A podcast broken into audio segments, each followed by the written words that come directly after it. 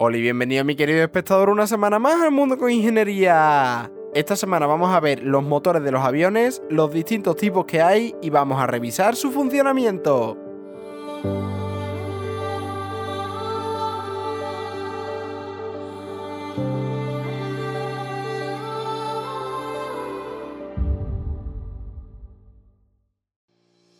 ¿Me habías echado de menos? Pues yo a ti un montón. Hola, ya estamos por aquí de vuelta, bienvenido de nuevo al mundo con ingeniería y te estarás preguntando por qué te habías ido durante estos cuatro meses que has subido algún episodio que otro cada dos, tres semanas. ¿Por qué no hacías lo que hacías antes de subir un episodio cada semana y una noticia los jueves? ¿Qué te ha pasado? ¿Por qué has estado tan ocupado?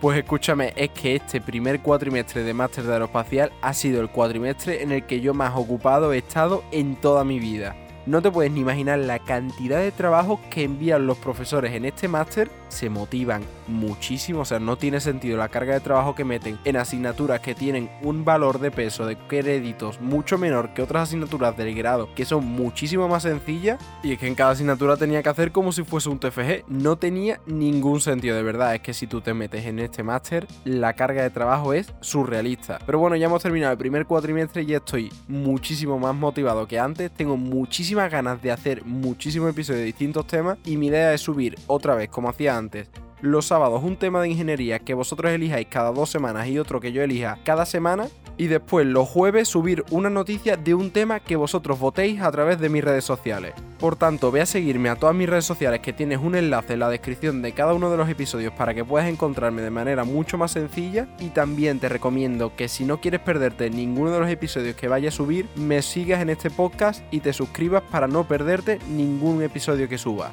Y ya sí que sí, te voy a contar lo que vamos a hacer en este episodio que va a ser como un episodio introductorio para una pequeña serie que quiero lanzar.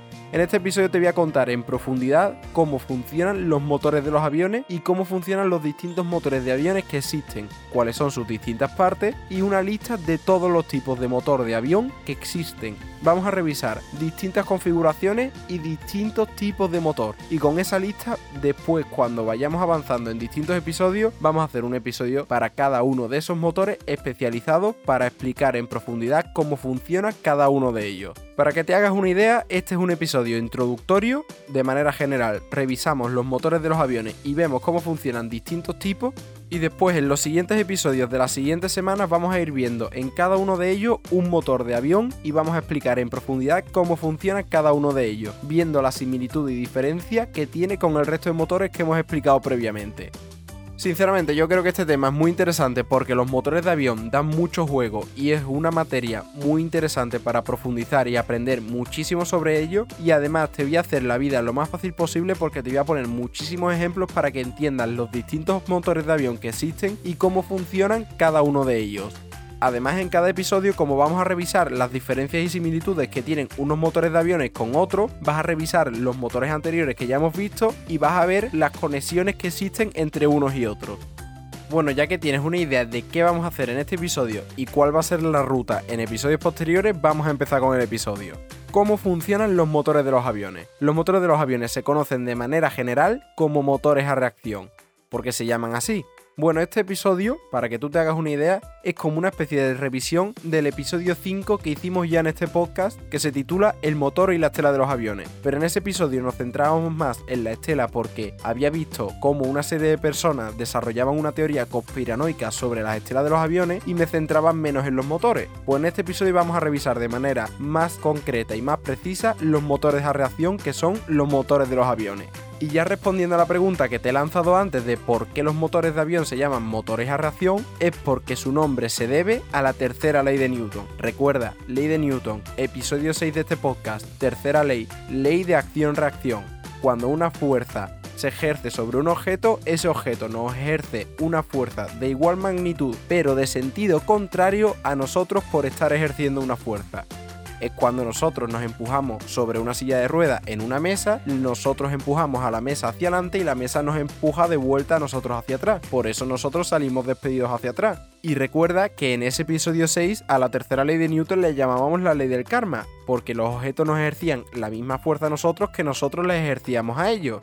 Si no te has escuchado ese episodio, te recomiendo muchísimo que vayas a escucharlo después de este episodio porque revisábamos muchos aspectos de la mecánica newtoniana y hacíamos hincapié en las tres leyes de Newton. Pero bueno, ahora mismo estamos con los motores de los aviones. Hemos dicho que se llaman motores a reacción porque su nombre se debe a la tercera ley de Newton. Y existen dos tipos principales los motores a reacción con pistones y los motores a reacción que funcionan mediante respiración de aire.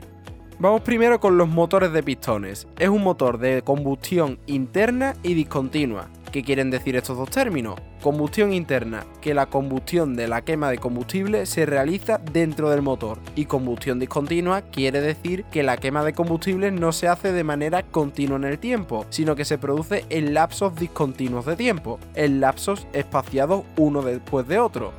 Los motores de pistones son motores que mueven una hélice usando motores de explosión. Y dirás, el motor de explosión me suena a mí. ¿De qué me suena? Pues claro que lo vimos en el episodio 16 de este podcast y revisamos el motor Otto, que es el motor de gasolina, y el motor diésel, y vimos las similitudes y diferencias que existían entre uno y otro motor, y vimos cómo funcionaban cada uno de ellos. Así que si quieres ver en profundidad cómo funcionan los motores de explosión, ve al episodio 16 de este podcast para revisar esa teoría. Sin embargo, ahora mismo te voy a hacer un pequeño resumen para que revisemos y recordemos cómo funciona un motor de explosión. El ciclo de un motor de explosión tiene cuatro etapas. Admisión, el pistón baja y se inyecta una mezcla de combustible y de aire dentro de la cámara de combustión.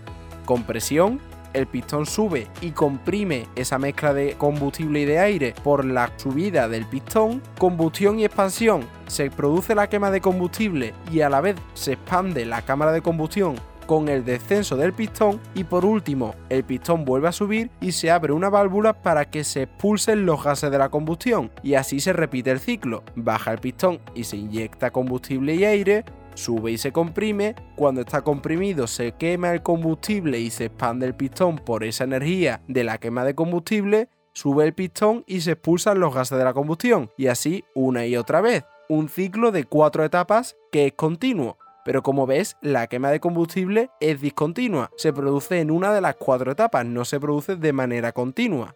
Estos motores de pistones, como ya te he dicho, se utilizan para mover una hélice y volar así con los aviones, y los pistones pueden colocarse de distintas maneras, en línea, uno seguido detrás de otro, en línea y apilados uno detrás de otro, opuestos uno enfrentado enfrente del otro, en V, unos pistones en una diagonal y otros pistones en otra diagonal, o de forma radial, una secuencia de pistones formando una especie de circunferencia y cada uno desfasado con respecto al otro para que la combustión se vaya produciendo en cada uno de ellos en sentido o en sentido contrario de las agujas del reloj. Bueno, pues como te he dicho, estos motores solo pueden mover una hélice, porque solo pueden ir enganchados a una hélice o una serie de hélices para empujar el aire y que así se pueda impulsar el avión.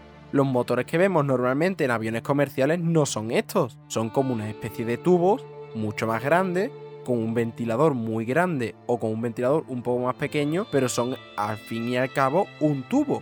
Pues querido espectador, es aquí donde entraron y donde vinieron a revolucionar por completo la industria aeronáutica los motores a reacción de respiración de aire, los motores que funcionan mediante el trago de aire continuo. Vamos por partes. ¿Cómo funcionan este tipo de motores? Es un motor de combustión interna, como los que hemos visto antes, la combustión se realiza dentro del motor, y de combustión continua, no de combustión discontinua como hemos visto en los motores de explosión, sino de combustión continua. ¿Esto qué quiere decir? Pues quiere decir que la combustión se está realizando todo el rato dentro del motor, todo el rato estamos quemando combustible, todo el rato estamos produciendo la quema de combustible para obtener energía y así impulsar al avión. Estos motores te los puedes imaginar como si fueran una tubería, y es que son eso, una tubería, que se divide en cuatro zonas.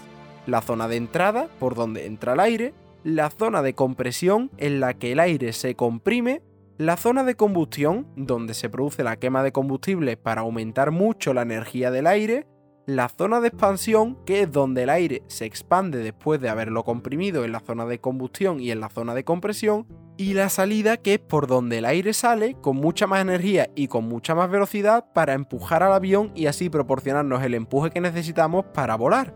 Revisamos de manera rápida, es una tubería con entrada, zona de compresión, zona de combustión, zona de expansión y la salida del aire. Es así de sencillo. Su funcionamiento se basa en el conocido como ciclo de Brighton, que es un ciclo termodinámico que si te apetece puedes mirar en internet, pero que su funcionamiento es ese.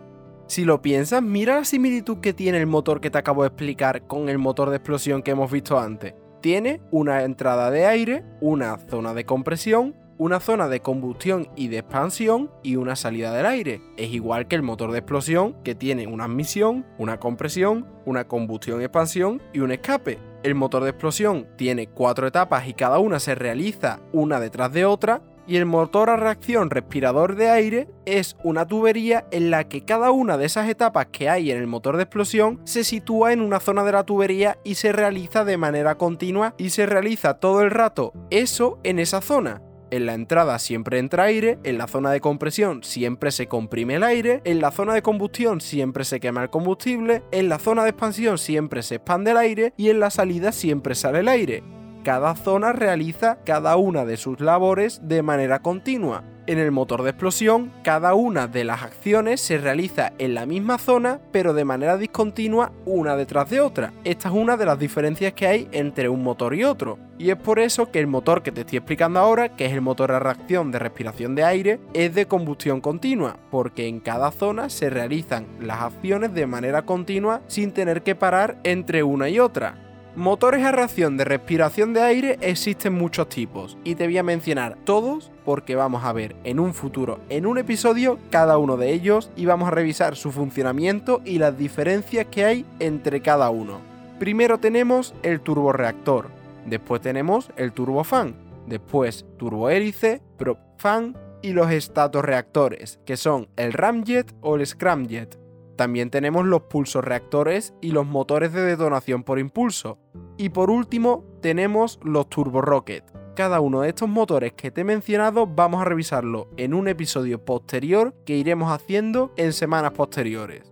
Y ya por último, para que te suene y lo tengas en la cabeza, te voy a hablar de un motor que, aunque no se utiliza en la industria y es más bien experimental, también es un motor válido para impulsar aviones. Te estoy hablando del motor cohete, que es un motor que basa su funcionamiento en los cohetes de toda la vida que conocemos. Pero es solo para que lo tengas en mente y sepas que este motor también puede utilizarse para impulsar aviones, aunque no se utiliza en la práctica porque los dos que te he mencionado antes son mucho mejores. Y hasta aquí el episodio de esta semana. Espero que te haya gustado, que hayas aprendido muchísimo sobre los motores de los aviones, sobre los distintos tipos que hay y sobre una visión general del funcionamiento que puede tener cada uno de ellos. Y en episodios posteriores te prometo que veremos una revisión de cada uno de los motores que hemos visto y una explicación en más profundidad del funcionamiento de cada uno de ellos. Y recuerda que la industria aeronáutica no hace más que sacar nuevos motores cada día y nuevos diseños para mejorar el transporte aéreo.